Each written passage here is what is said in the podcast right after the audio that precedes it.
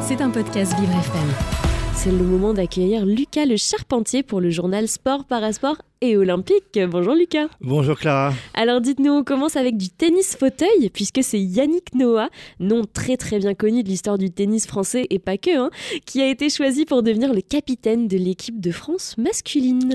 Et eh oui, hein, Clara, aujourd'hui on va pas parler de chansons. Hein. À 63 ans, euh, l'ancien tennisman, dernier joueur français vainqueur de Roland Garros, on le rappelle, en 1983, aura donc la tâche de conduire l'équipe de France vers les Jeux paralympiques qui auront lieu, on le rappelle, du 28 août au 8 septembre prochain.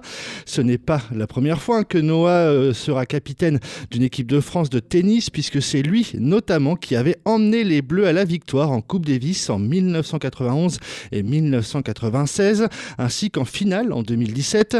Ce sera en revanche la première fois pour lui dans le paratennis. L'idée d'être capitaine est venue de Stéphane Houdet, triple champion euh, paralympique en double, qui m'avait appelé avant euh, les JO de Tokyo il m'avait dit tu as, tu as joué en individuel, tu as gagné la Coupe Davis, la Fed Cup, mais tu n'es pas un vrai dingue car tu n'es jamais venu avec nous. J'ai été bouleversé et je me suis dit quelle bonne idée a raconté Yannick Noah, qui s'est aussi dit excité par le projet qui l'attend à la tête de cette équipe de France. Et puis on va pas se le, cacher, hein, Clara, cette nomination est aussi un gros coup de projecteur sur cette discipline du tennis fauteuil. Et qu'est-ce qu'il en faut des coups de projecteur sur le parasport? Effectivement. Merci beaucoup on continue. On ouvre à présent la page des rendez-vous du week-end, évidemment. Alors, tout d'abord, Lucas, un match hautement important pour les handballeuses françaises. Et oui, Clara, après 7 victoires en 7 matchs, les championnes olympiques en titre affronteront ce soir à 21h la Suède pour le compte des demi-finales du championnat du monde. Plus tôt dans la journée à 17h30, l'autre demi-finale opposera le Danemark à la Norvège, pays hôte de la compétition. Et eh bien, on est derrière elle, évidemment, comme toujours, en espérant une huitième victoire pour un huitième match, hein, euh, un 100%. sans faute. Lucas, on, poursuit encore avec du biathlon. Et oui, comme depuis le début de la semaine, vous nous couvrez l'étape. Et aujourd'hui, la troisième étape de la Coupe du Monde se passe en Suisse. Tout à fait, Clara. Et avant de vous annoncer les épreuves à venir, hier à Lenzerheide, c'est la Française Justine Brezas-Boucher qui s'est imposée en ouverture de cette troisième étape sur l'épreuve du sprint 7,5 km.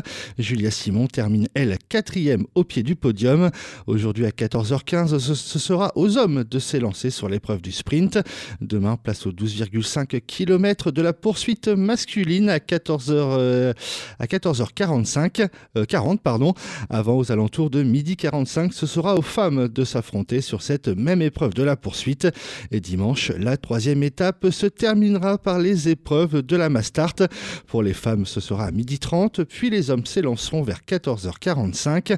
Ensuite, fête de fin d'année oblige, la saison de Coupe du Monde fera une petite pause avant de reprendre le 4 janvier prochain à Oberhof en Allemagne. Et puis si vous êtes friand de biathlon ou si vous voulez connaître le biathlon, ça se passe chez nos confrères de euh, la chaîne L'équipe. Et eh voilà. on regardera ça et surtout, on, va, on espère que Justine reviendra toujours aussi forte parce qu'on la suit beaucoup à Vivre FM.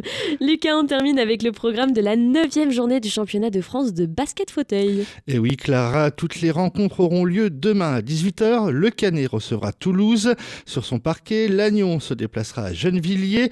Le Puy-en-Velay va recevoir Meaux. Et puis dans cette neuvième journée, il y aura un duel 100% sudiste qui fleure bon euh, la garrigue, la plage et la mer, puisque hier recevra celui, euh, le club de hier recevra Marseille. Ah bah écoutez, ça va être bien. Ça va être bien, effectivement. On regardera tout ça. Merci beaucoup Lucas Le Charpentier et son journal Sport, Parasport et Olympique. C'est à retrouver tous les matins sur Vivre FM. C'était un podcast Vivre FM. Si vous avez apprécié ce programme, n'hésitez pas à vous abonner.